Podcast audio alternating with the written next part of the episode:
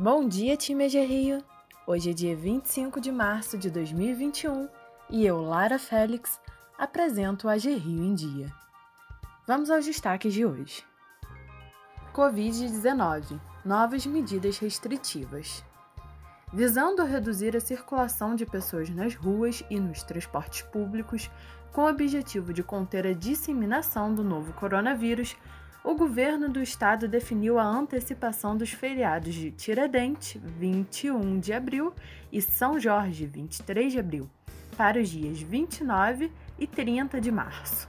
Também foram criados três feriados estaduais nos dias 26 e 31 de março e 1 de abril, para atividades não essenciais na modalidade presencial.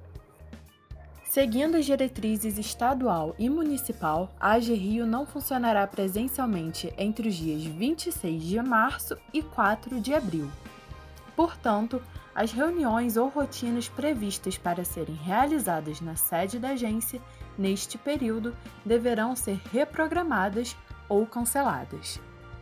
A AG Rio não terá expediente de trabalho nos dias 29 e 30 de março, feriados antecipados de Tiradentes e São Jorge, nem no dia 2 de abril, Sexta-feira Santa.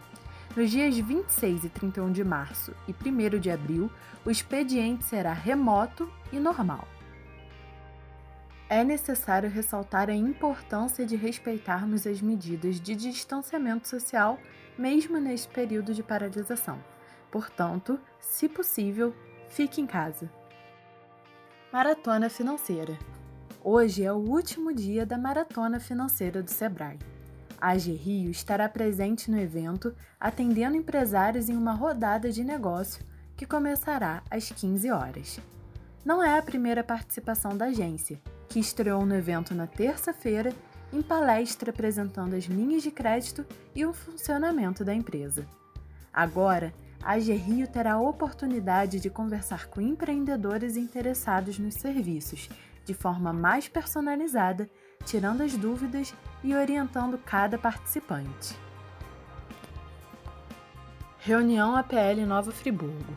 A elaboração de uma linha de crédito adequada às necessidades do setor de moda íntima de Nova Friburgo teve a primeira etapa nesta quarta-feira, 24 de março, em reunião online da AG Rio, com representante do Sindicato das Indústrias de Vestiário de Nova Friburgo, Sindivest, da Firjan do SEBRAE, da SEDERE, da Prefeitura de Nova Friburgo e de empresários locais.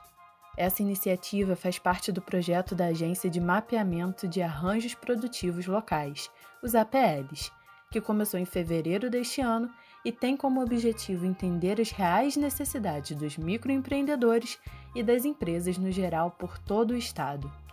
A matéria completa você encontra na intranet. Auxílio emergencial na cidade do Rio de Janeiro.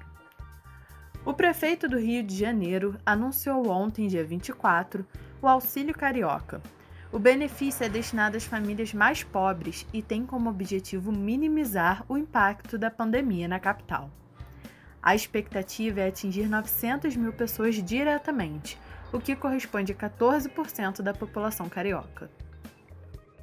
O programa aporta cerca de 100 milhões de reais, 70 milhões vindo dos cofres da prefeitura e 30 milhões vindo dos cofres da Câmara dos Vereadores.